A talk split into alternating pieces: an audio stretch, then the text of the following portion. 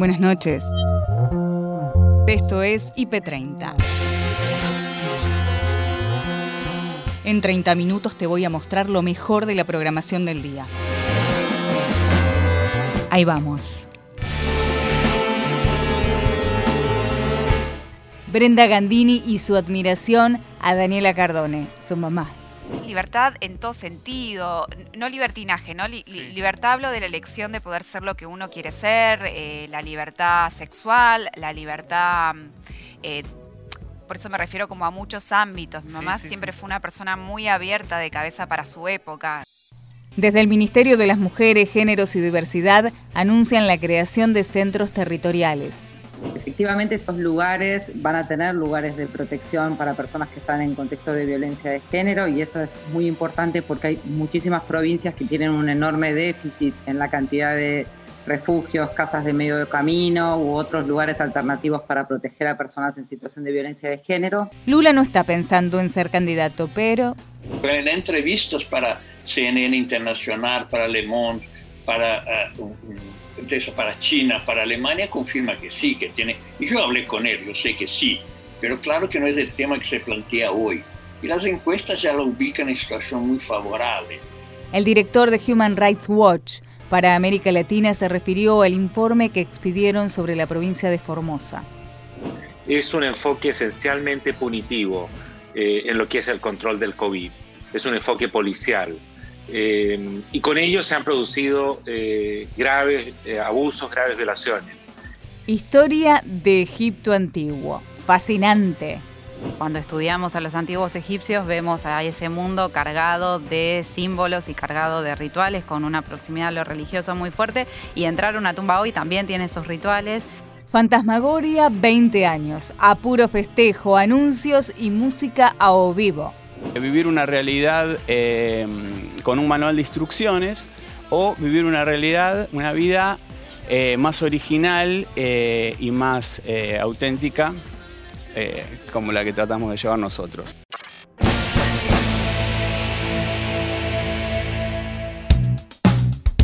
En IP Noticias, edición central, con Gabriel Sued y Noelia Barral Grijera. Hoy, la novedad de último momento es que hubo una reunión en la Casa Rosada que de la que participaron la ministra de Salud Carla Bisotti, también el ministro de Turismo Matías Lamens, eh, también un grupo de epidemiólogos, que ahí lo que se puso en foco es qué se, qué se va a hacer con eh, el fin de semana largo de Semana Santa cómo abordar ese tema que es tan importante para el turismo, pero que puede ser tan eh, peligroso desde el punto de vista sanitario. La decisión que tomó la Casa Rosada, que comunicó Matías Lamens hace minutos nada más allí en conferencia de prensa, es que a nivel nacional no va a haber restricciones al turismo, sí luego habrá que ver qué decisión toma cada jurisdicción. En instantes nada más vamos a hacer un recorrido por el país porque ustedes saben, eh, el gobierno nacional ha entrado en una etapa de gestión de la pandemia en la que las decisiones están en manos de cada una de las jurisdicciones, de los gobernadores, de los intendentes,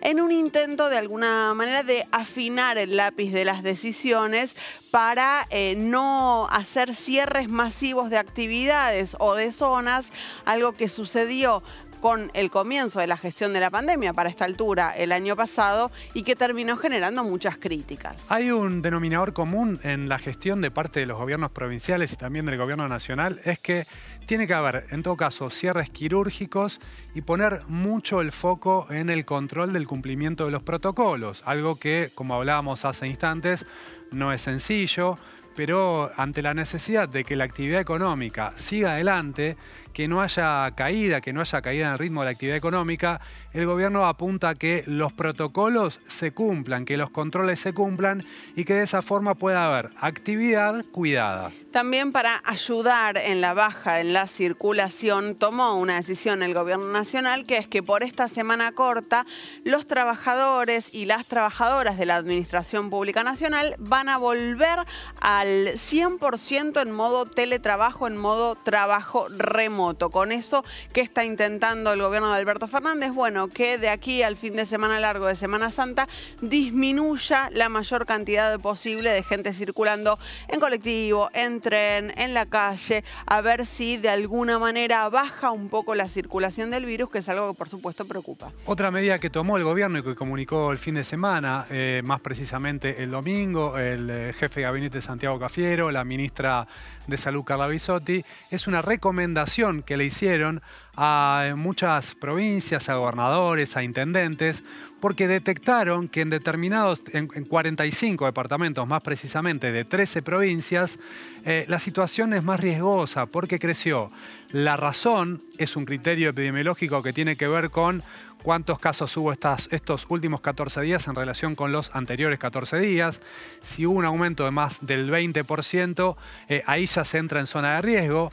También lo que tiene que ver con la incidencia, esto es cuántos casos cada 100.000 habitantes, si hay más de 150 casos cada 100.000 habitantes, también ahí se entra en una zona de riesgo. La actriz Brenda Gandini pasó por el planeta urbano, conversó con Luis Corbacho sobre su vida profesional y también de sus afectos personales. Te acabas de cortar el pelo. Cambio, ¿viste? que Aparte, hoy te googleé y estabas en todos los portales como el corte de pelo, era como la noticia número uno. Ay, Dios, es una noticia, ¿viste? Te cortas el pelo y es una noticia. No hay noticias de farándula, se ve, porque, ¿no? No, bueno, necesita, viste que uno a veces cuando empieza proyectos necesita como amoldarse un poco a, generar cambios y también como a despedir, ¿no? Una etapa que que empieza. Ahí está, ahí está, mira. De pelo. Sí, porque estuviste en cuarentena. Me copié de, varios, de David Bowie, de, de, Miley, de todos, ¿viste? Saqué ahí va. Me gusta, sí, sí, sí. Tenía, tenía ganas. Esa es la producción de fotos que hicimos para el Planeta Urbano en exclusiva. una gran producción de fotos Espectacular. Con que va a ser una etapa Volver. prontamente. Volver a hacer fotos, ¿no? Volver Después a hacer fotos, de, de un año era como todo, era como volver a empezar, ¿viste? Como, como si nunca hubiese hecho fotos. Claro, y ahí vos no habías visto la producción, así que la podés empezar a ver. y ella se este, quedaba mirando la foto si no hablaba. Quedábamos mirando la foto, con esta es, tan grande el estudio y tan grande la pantalla que invita a ver las fotos. Por supuesto. Sobre todo porque vos no las habías visto. Por hacer programa solo yo voy a ver mis y aparte que ese es el programa de una revista, o sea que está bueno, está bueno es el diferencial, ¿no? También. Muy hermoso. Pero, como me decías, claro, salir un poco de esa burbuja en la que habíamos estado todo el año pasado. Sí, volver de a poco, ¿no? Con todos los recaudos, cuidándonos, sabiendo que todavía estamos dentro de un panorama como bastante complicado, ser conscientes, ¿no? De la responsabilidad que tiene cada uno en esta, en esta pandemia, ¿no? Y un cambio, me decías, corte porque se vienen proyectos nuevos. Sí. Que la gente que te sigue en Instagram ya lo sabe y los que no. Hay gente que, que seguía más por la tele, saben que vuelve Desnudos. Ay, sí. Desnudos la comedia. Sí. Desnudos la comedia la rompió verano de 2020. Claro. Yo me acuerdo de todo perfectamente. Verano 2020, porque yo estaba haciendo radio Plata de Mar del Plata. Vos tuviste la diferencia de venir con tu cónyuge Gonzalo Heredia, para quien no sabe. Temprano, ¿no? A la mañana. Domingo 10 de la mañana, por eso arranqué la apertura diciendo que son buenas personas. Porque yo sabía que era por eso. Domingo 10 de la mañana, en la Rambla, yo hacía un programa de radio, y Brenda Gandini y Gonzalo Heredia, dos figuras, se levantaron después de haber hecho dos funciones el sábado de la noche de Desnudo de la Obra Sí. Y vinieron así como bueno, zombies. Es que uno sabe cuando se va a hacer temporada que es intenso, ¿viste? Tenés que estar ahí eh, como abocado a, hacer notas, para porque hay gente que también apoya al, teatro en ese momento, al Teatro Nacional. Y, y está bueno como también Igual vinieron de llegar... porque ya estaban llenando dos funciones, no lo necesitabas. no, pero creo que está bueno. A veces hay gente que, que quizás, eh, ¿no es cierto?, como, como, consume distintos medios y, y, bueno, y obviamente que es porque era, estabas vos, obvio, si no, no hubiésemos ido. No, sí, sí, está bueno, está bueno.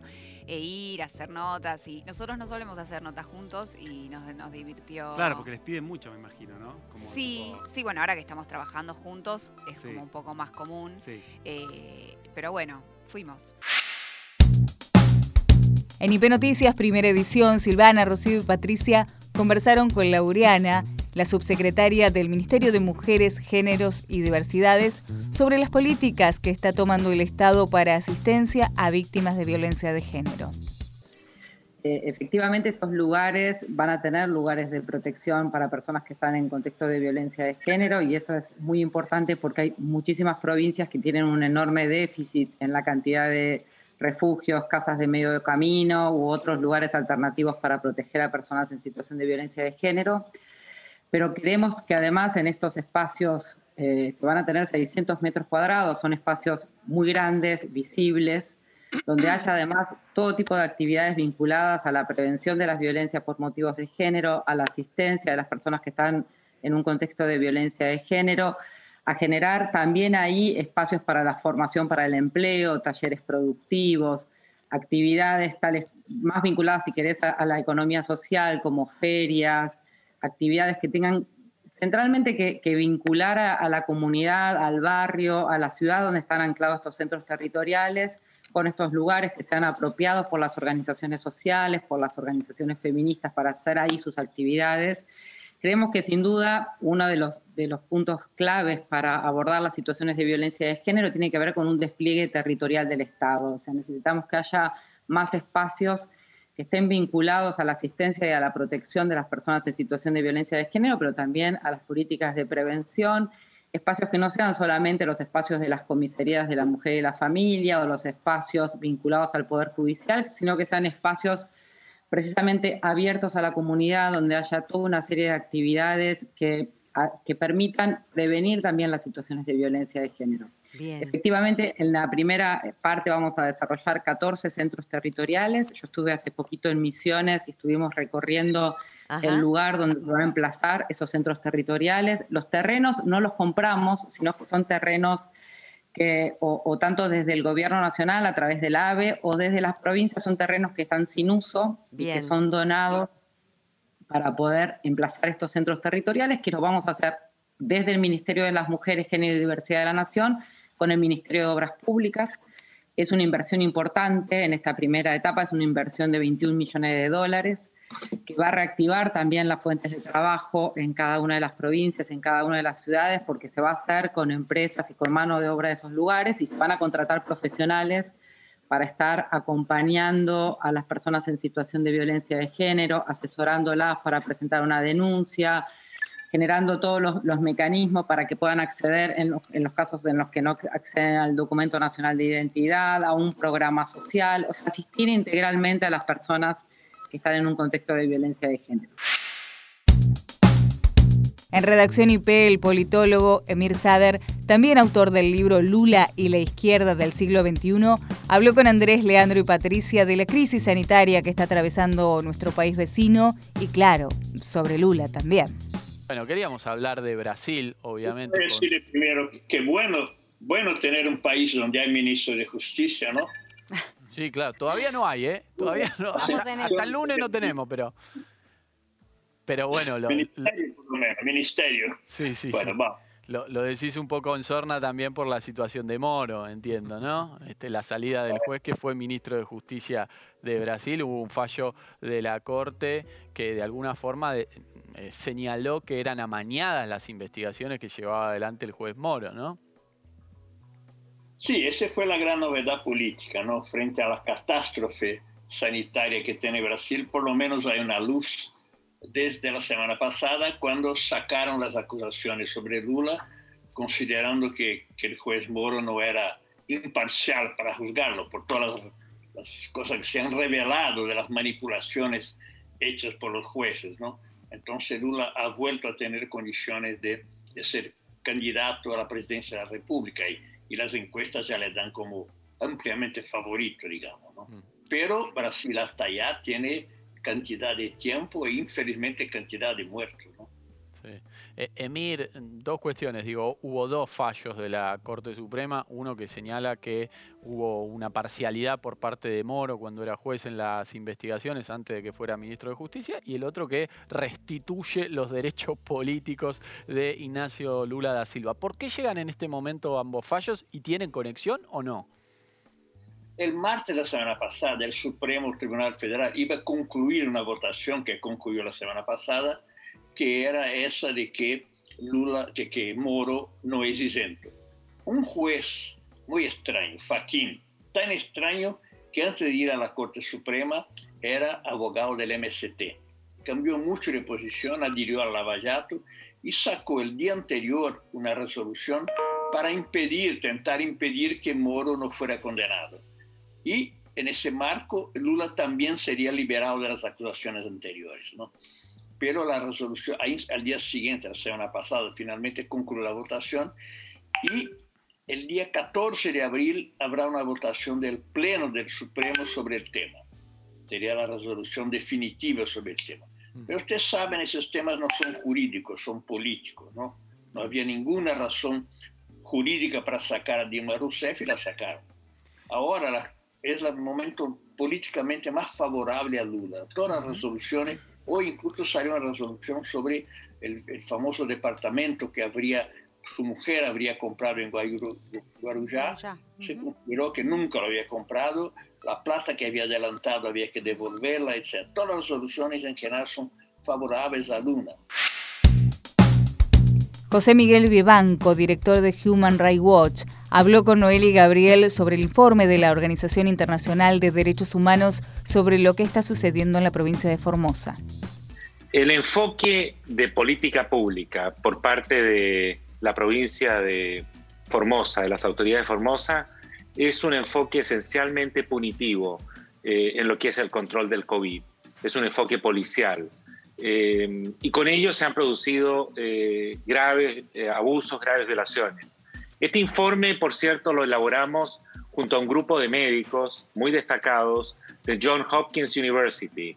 La Universidad de John Hopkins en los Estados Unidos es la máxima autoridad en materia de COVID. Y estos médicos americanos fueron los que lideraron este estudio con entrevistas con médicos argentinos eh, precisamente de Formosa, eh, y también eh, personas que han sido víctimas de estos procedimientos. Decimos víctimas porque muchas de ellas fueron detenidas en sus hogares, la policía se apareció a la medianoche diciéndoles que habían estado en contacto con alguien que tenía COVID o que el, el test de COVID había salido positivo, por lo tanto debían ser de inmediato trasladados por la fuerza la fuerza policial, con sus familiares muchas veces, a estos centros eh, que eh, se dividen entre, eh, unos son alojamientos preventivos, pero los otros, los que se, diseñaron para personas con, potencialmente con, ya infectadas con el COVID, son centros de atención sanitarios. Estamos hablando de 188 centros por los cuales han pasado 24.000 personas. y en esos en esos sitios, estas personas han estado por más de 14 días, muchos de ellos, eh, sin mayor control médico, mezclados unos con otros, ancianos, niños, gente con COVID, gente sin COVID, eh, realmente en condiciones eh, de alta insalubridad, incluyendo por el hecho de que comparten habitaciones, comparten los baños. Por cierto, les obligan a firmar al ingreso de estos centros una un documento por el cual relevan a las autoridades de Formosa de cualquier responsabilidad por cualquier daño que puedan sufrir ellos o sus familiares mientras están en estos centros que en la práctica son de detenciones arbitrarias. José Miguel, eh, sabrás que la provincia de Formosa, eh, a nivel sanitario y como contracara de esta situación que han denunciado los organismos de derechos humanos, la oposición política aquí en Argentina, que está denunciando Human Rights Watch ahora, eh, como contracara de esta situación, los índices sanitarios de gestión de la pandemia en Formosa, en comparación con el resto de las provincias argentinas, son realmente muy buenos. ¿Cómo sopesaron eso a la hora de evaluar eh, estas condiciones de aislamiento para los contactos estrechos, para los contagiados? Mira, eh, primero eh, sobre eso no podemos comentar realmente porque las cifras que ofrece Formosa no son confiables. Y no son confiables porque eh, todos los centros que practican estos estudios son centros eh, públicos, no están permitidos los eh, centros privados para realizar controles de COVID. Y segundo, están centralizadas y bajo el control del gobierno. Nosotros no, no tuvimos la posibilidad de verificar la metodología de manejo de cifras. En IP Global, Fer Duclos conversó con María Belén Castro y Pablo Rosell sobre Egipto antiguo y una investigación que están haciendo los científicos argentinos. La sociedad también de, esa época tiene mucho que ver con nuestra sociedad, tiene los mismos problemas u otros similares a los que tenemos nosotros. Hay literatura también, eh, la vida cotidiana o el más allá, esta respuesta porque hay después de la, de la, vida, la muerte, cómo pensarla. Hay mil dimensiones desde, desde donde entender el pasado para comprender también el, el presente, ¿no? Y más pensando en Egipto, digo, inventaron en algún punto, digo, y perdonen, lo pongo entre comillas, el Estado. O sea, no estamos hablando de cositas pequeñas. Ahora sí, me meto un poquito. A ver, proyecto Amen Mose, científicos argentinos yendo a una tumba real de un faraón. ¿Estoy diciendo bien? ¿Estoy diciendo mal? Es ¿Cómo un es? noble en realidad. Un noble Forma egipcio. parte, claro, como de esa estructura de funcionarios que acompañaban al faraón. Como el séquito, digamos. Algo así. Este, esta persona, Menmose, tiene un título en particular que es el de cantero de la necrópolis de Amón. Entonces es una suerte de trabajador de la O piedra. sea, Amón era el faraón. Amón es el dios, la divinidad. Ok. Y él vive en tiempos de Tutmosis III, Hatshepsut. Estamos Ok. hablando 1450 antes de Cristo. Ok, hace 3.500 años Exactamente. aproximadamente. O sea, están Exactamente. estudiando la vida de una persona. Qué Sí. maravilloso. Y para eso, ¿fueron hasta allá o no? Fuimos, fuimos el año pasado, en 2020, fue la primera campaña, pero antes, en 2019, eh, parte del grupo también fue a, a pedir los permisos, porque para estudiar una tumba no es que nos levantamos y queremos estudiar una tumba. Claro. Tenés que tener permisos de- del Estado egipcio, del Servicio de Autoridades y Turismo hoy en día, que es el Ministerio. Eh, se completan los papeles, se les selecciona una tumba de acuerdo a las necesidades y lo, lo que uno esté buscando. Y una vez que se aprueba todo eso, que es bastante burocrático, eh, la otra pata importante es bueno, conseguir los fondos eh, para poder realizar una, una campaña eh, en Egipto, sobre todo desde Sudamérica, de Argentina, horas de vuelo, eh, el dólar, etcétera, ¿no? Me imagino igual para ustedes que estudian eso, el momento de estar entrando a una tumba real debe ser para un futbolista debutar en primera, digamos, el, primer partido en su vida. ¿Cómo es el momento? Digo, llegan, entran a una tumba. A ver, tengo preguntas eh, ignorantes, pero en el sentido que lo pienso, ¿qué haría yo? Y es de algún modo un ritual también, ¿no? Eh, cuando estudiamos a los antiguos egipcios vemos a ese mundo cargado de símbolos y cargado de rituales con una proximidad a lo religioso muy fuerte y entrar a una tumba hoy también tiene esos rituales. Existe la figura de- del inspector, de la inspectora, que es la persona que tiene la llave de la está puerta. cerrado con candado. Exacto, eso está ¿Es, un- completamente es en una cubierto. pirámide o es en otro No, lugar? eh, en este momento esta tumba que estamos estudiando además tiene esta particularidad, está en, la en una colina que se llama Sheikh Abel Kurna y la entrada original de la tumba está cubierta. Nosotros ingresamos por una tumba de al lado y un hueco que conecta a las dos tumbas. Entonces es, esa entrada tiene otra particularidad más mágica finalmente para ese momento crucial, que es deslizarte por un Maravilloso, pequeño maravilloso. túnel, pasar Desde por una un tumba hueco. y pasar hacia otra, pero como un tobogán, Es digamos. algo así, algo así. Entramos de pie y nos deslizamos después por un hueco para ingresar a la tumba finalmente de, de Amenmose. Esto pasó en Tarde a Tarde con Agustina Díaz y Nacho Corral. La modificación del impuesto a las ganancias, una ley que se espera esta semana termine aprobándose en la Cámara de Senadores. Claro, todo parece indicar que sí, que efectivamente mañana en el Senado de la Nación este proyecto de modificación del impuesto a las ganancias que sube el mínimo no imponible prácticamente al doble de lo que está hoy, hasta 150 mil pesos brutos, sería un trámite, ¿eh? porque tuvo eh, apoyo de casi todos los Solo sectores. tres abstención- Solo tres abstenciones y, a- 241 votos, si no recuerdo exactamente, eh, esa es la cifra creo de con la que se aprobó esta iniciativa en la eh, Cámara de Diputados. Estamos en línea con Alejandro Cacase, diputado nacional por San Luis de la Unión Cívica Ra- Radical. Alejandro, ¿cómo te va? Gracias por atendernos. Somos Nacho y Agustina. Nacho, Agustina, un gusto saludarlos a ustedes. Buenas tardes. Eh, aprobamos esta reforma que dijeron primero porque es un alivio fiscal. Hubo desde el comienzo de esta gestión de gobierno 16 aumentos de impuestos que han eh, recargado a los contribuyentes en sus obligaciones y esta es la primera vez que se dispone una baja de un impuesto para un sector de asalariados que, como bien decías, hasta los 150 mil pesos brutos o 124 mil netos no van a pagar ganancias. Venían los solteros pagando desde los 74 mil pesos y los casados desde los 98 mil. Eh, y entonces esto va a ser una mejora en su salario. Aprobamos que fuera retroactivo también, por lo cual va a haber, si ahora lo aprueba el Senado, una devolución eh, en abril, de lo que se liquide en abril, de eh, todo el periodo de enero-marzo, y eso va a ser dinero disponible para los trabajadores, sus familias, que se pueda volcar al consumo.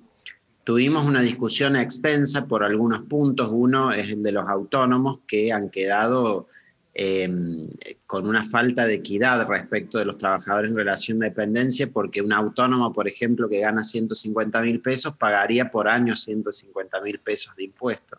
Claro. Después tuvimos otra discusión por los jubilados. Alejandro, discúlpame, ¿autónomo o monotributista es el caso que estás explicando? ¿Alguien que está en el régimen general? autónomo, ah. autónomo. Hubo una reforma sobre el monotributo que hicimos que tenía que ver fundamentalmente con aquellos que se excedieron en la facturación y en general y les damos la posibilidad de hacer una transición al régimen general ordenada, disminuyéndole las multas, haciendo que no tengan que pagar lo que tendrían que haber pagado eh, por, por no haber pasado el régimen general. Hubo una situación durante la pandemia de un buen número de contribuyentes que se excedieron hasta en un 25% en la facturación, esos son los que están incluidos, y a la vez hemos actualizado montos, categorías, niveles de facturación, todo, Alejandro, y justamente... en un 35%. Pero me refería recién a los autónomos, que son aquellos que dentro del régimen general son independientes, cuentapropistas, no están en relación de dependencia y que van a pagar, van a seguir pagando desde los 41 mil pesos, mientras que los de relación de dependencia pagarán desde los 150 mil. En Club IP, anuncios y temas en vivo. Fantasmagoria cumple 20 años. Lo festeja con nuevo disco, tema reciente. Buscan volver a los orígenes de la banda. No lo pop, sí lo psicodélico. Este jueves se viene el show.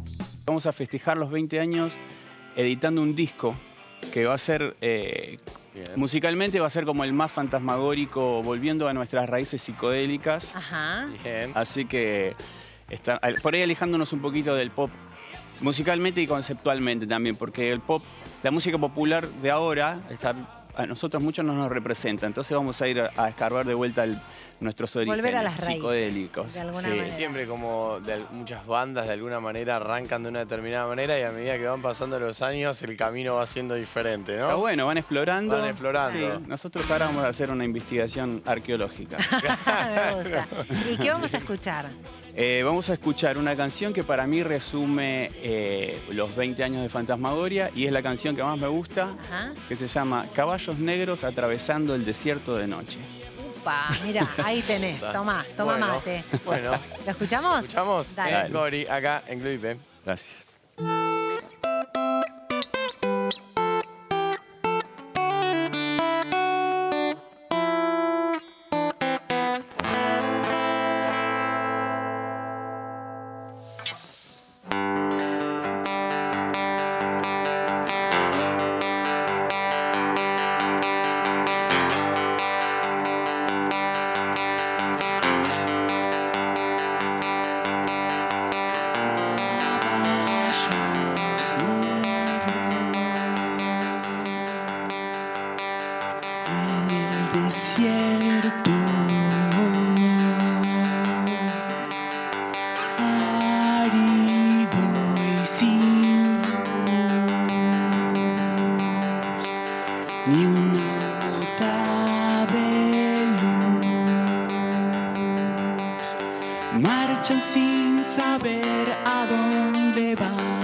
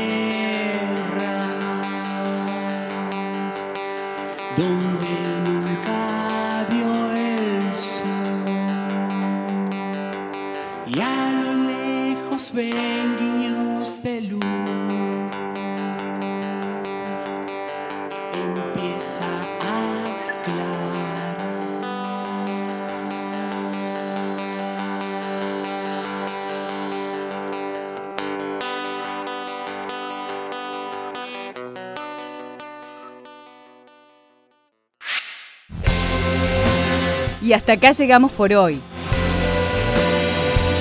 Acordate que podés ver las notas completas en nuestro sitio www.ip.digital y en nuestro canal de YouTube, búscanos como IP Noticias y suscríbete. Hasta la próxima. Buenas noches.